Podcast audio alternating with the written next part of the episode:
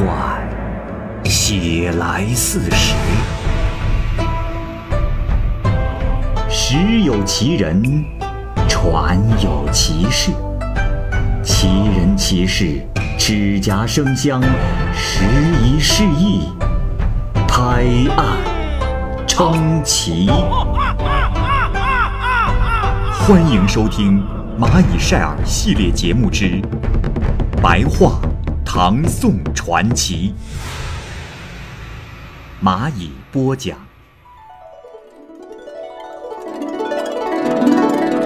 《灵应传》原著作者不详，下集。当月初七日，鸡叫头遍的时候，周宝正要起床。窗外啊，还是黑洞洞的。忽然，一人经过帷幕，来到床帐前，好像是侍奉起居的仆人。周宝呼唤他点燃蜡烛，那人竟不答应。周宝便严厉地斥责他，那人才说：“大人，人鬼相隔，请大人不要用烛光逼迫我。”周宝听说，心中便知此事有些不对，就屏声静气。小心的问道：“哦，来者可是九娘子？”来人回答说：“，回大人，我是九娘子派来的。昨天承蒙您派兵相助，拯救危难，但阴阳殊途，您派来的军队我们无法调遣。如果大人能遵守以前的诺言，希望您再想想办法。”没多久。这纱窗外就渐渐的发白，定睛看去，来人已经消失了踪影。周宝思索了很久，这才明白了他的意思，于是召来了属吏，命他按照士兵的名册，挑选出已经战死的士兵的名单，得到骑兵五百人，步兵一千五百人，又从中选出了押牙、孟远充任行营都虞侯。派人把名单和公文送交善女秋神。当月的十一日，周宝调回驻守秋神庙的部队。周宝在厅堂前接见他们，调动队形的时候，忽然有一名士兵倒在地上，口能动，眼能眨，就是不能说话，也不像暴病死去的样子。于是就把他安置在屋廊下，到次日天亮才苏醒。周宝派人盘问他，这人回答说：“呃，大人恕罪。那天那天小的也不知是怎么了，呃，就昏倒在地上了。小人当时还看到了一个穿青袍的人从东而来，非常有礼的和小的说话。他说：‘我家贵主承蒙大人无比深恩，拯救于水火之中，但还不能完全实现愿望。现在。’”就想借小的聪明机警，再次传达贵主的心愿，希望不要推辞，多多尽力。我听后就急忙找借口拒绝，可那人就牵着我的衣袖不放，小的就一阵眩晕，摔倒在了地上。只觉得就跟着青衣人往前走，不久啊，就来到了九娘子庙前。那人催促我加快脚步，走到帷帐前，只听见贵主对我说。呃，昨天承蒙大人怜悯孤弱危急，派小的们在这里守护，路途往返非常辛苦。贵主还说，承蒙大人再次借兵，而且这一次兵强马壮，衣甲整齐，对大人的诚意深感欣慰。呃，另外还说，呃呃，都虞侯孟远位低才疏，也没什么谋略。呃。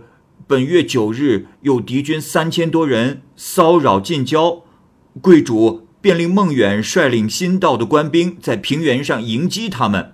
呃，不料孟远布设埋伏时走漏了消息，反而被敌人打败。呃，现在贵主想得到一位有谋略的将领，让小的速速返回转达心愿。呃，说完，小的就拜辞出来了。这昏昏沉沉的。就好像喝醉了酒一样，后来就什么都不知道了。周宝听说了他的述说，感到和自己梦中的情形相符，心中想证明此事，就决定改派至圣官官使郑成福代替孟远。当月十三日晚上，在后球场摆设桌案，洒酒焚香，写了文书，告请九娘子神收管。到了十六日，至圣官来人报告说：“大人急报，本月十三日夜三更，呃官使呃突然暴毙了。”周宝大为的惊叹，派人飞马前去验看，官使郑成福果然已死，但是心口后背还有余温，夏日停尸，尸体也不腐烂，家人都感到非常的奇怪。后来突然有个夜晚。阴风骤起，异常惨烈，飞沙走石，毁屋拔树，禾苗尽被吹倒，直到天亮，风才停止。但天上阴云密布，整日都不消散。到了傍晚，忽然一声惊雷震响，闪电划过天空，郑成福忽然发出了几声呻吟，家人忙开棺验看，就这样过了很久，那郑成福竟然苏醒了过来。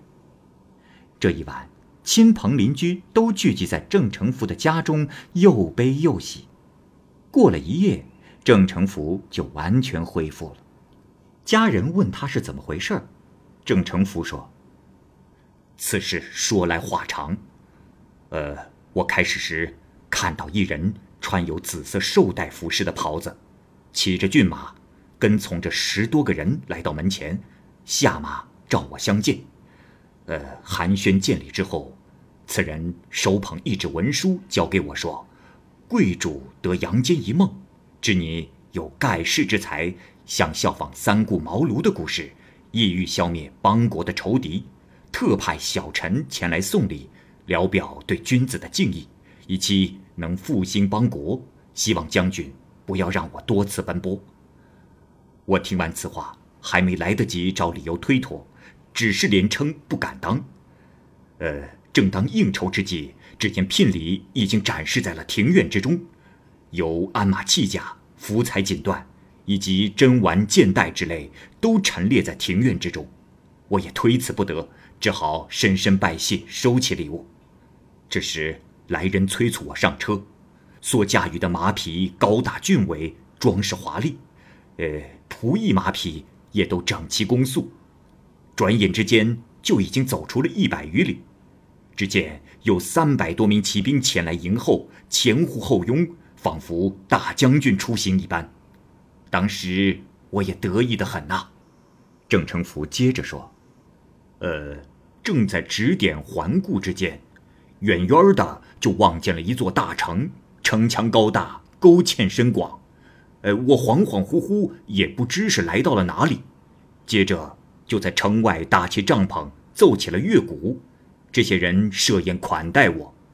宴会之后，进到城中，只见围观者挤满了道路的两旁，引路的兵卒穿梭在人群之中，也不知道是经过了几道城门，才来到了一处地方。此处像是一座官署。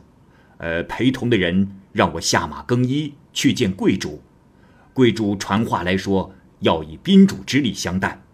我想，自己既然已经接受了公文和铠甲、兵器等作战装备，那就是臣子了。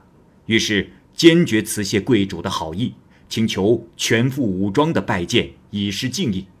呃，贵主又派人传话来说，请解去弓带箭囊，用比宾主之礼稍低一些的礼节相见就可以了。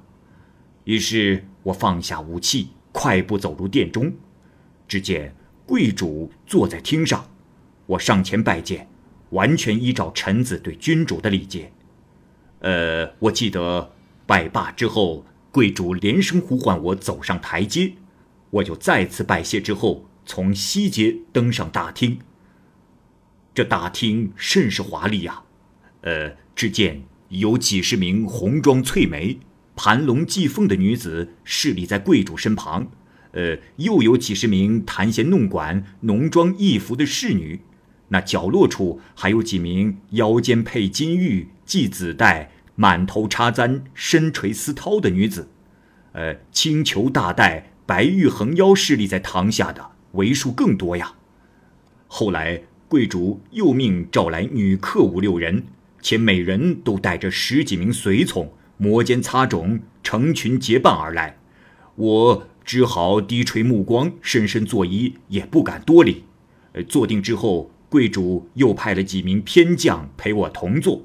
于是乐曲奏响，酒席就开始了。酒送上来之后，贵主敛袖举杯，正要开口祝词，说明礼聘我的用意之时，忽然狼烟四起，外面一片叫闹喧哗之声。这时有人禀报说，朱诺贼骑兵步兵共几万人，今天清晨攻破边防要塞，现已进入边境，几路并进，各地告急的烽火接连不断，快请派兵增援。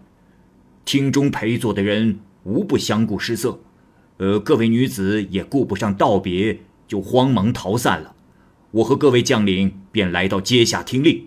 贵主手扶栏杆对我说：“孤女受到大人的格外恩惠，同情孤女孤弱无依，多次派兵拯救于危难之中，但因装备不利，谋略不行，不能成功。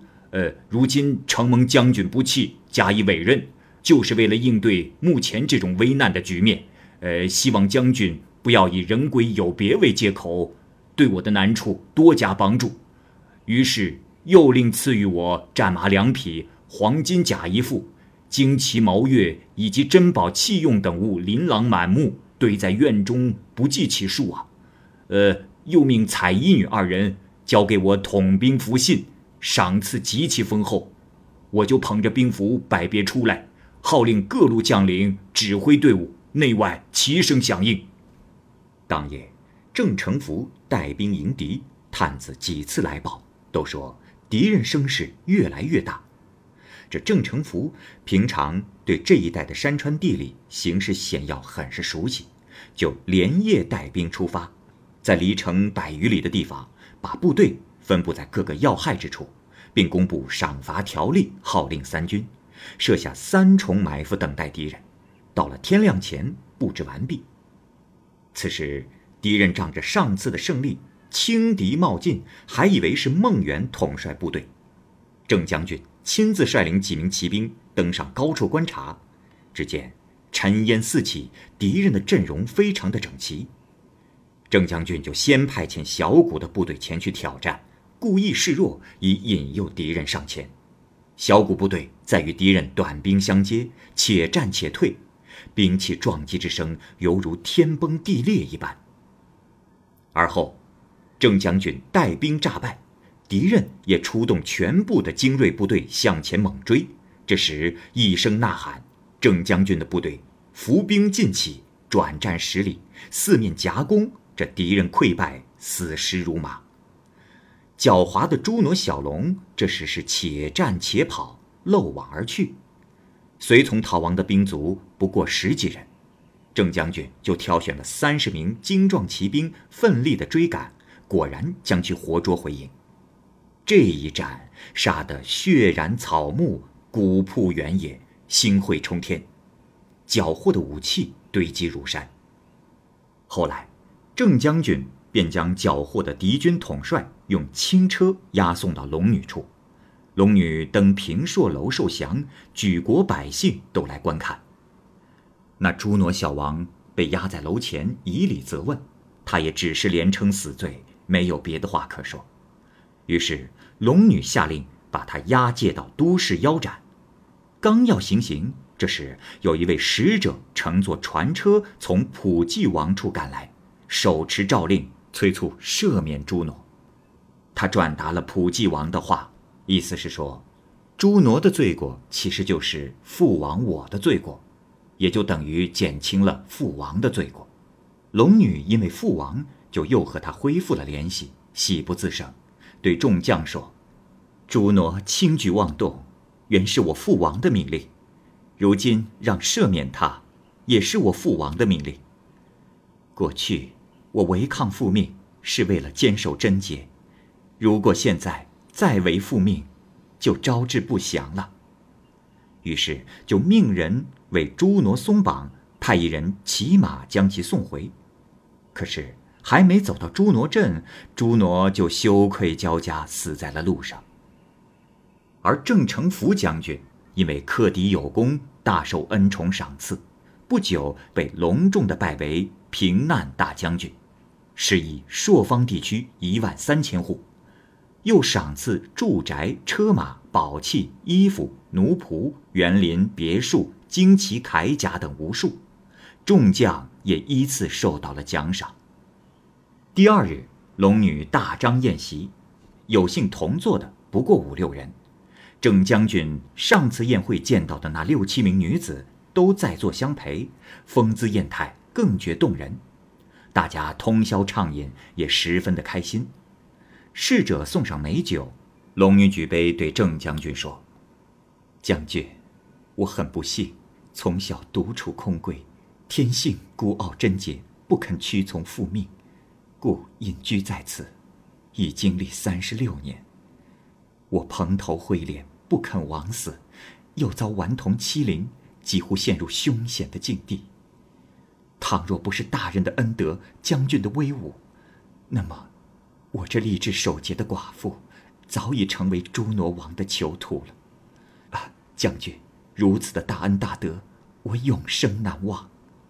于是就用七宝中珍酒，命人递给郑将军。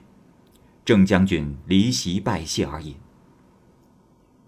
也正因为龙女的这番话，触动了郑将军的私家之情，便一再用恳切的语言请求想返回人间。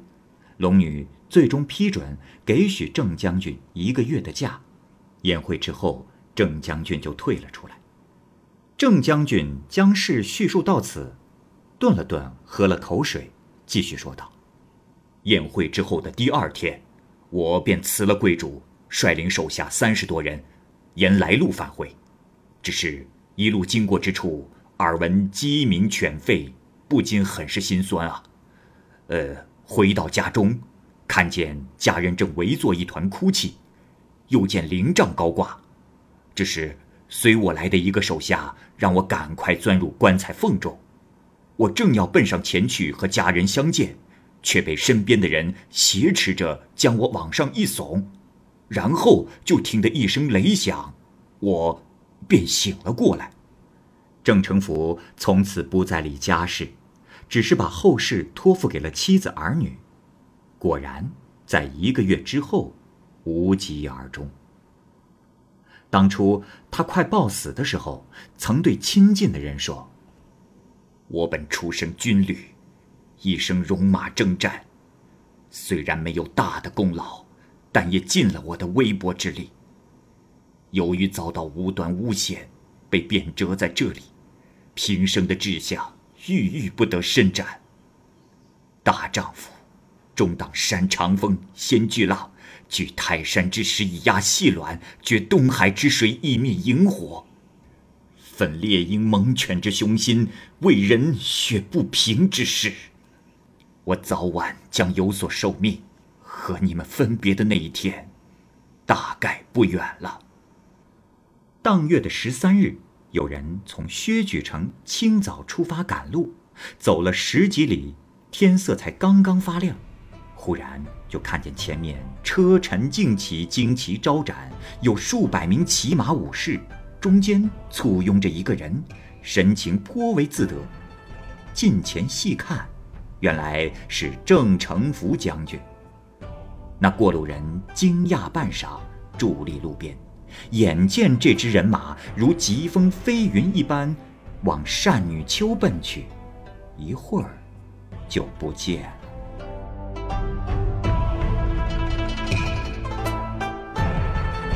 好，这个故事就先讲到这儿，欢迎您继续关注《蚂蚁晒尔》系列故事《白话唐宋传奇》，感谢您的收听。我是蚂蚁。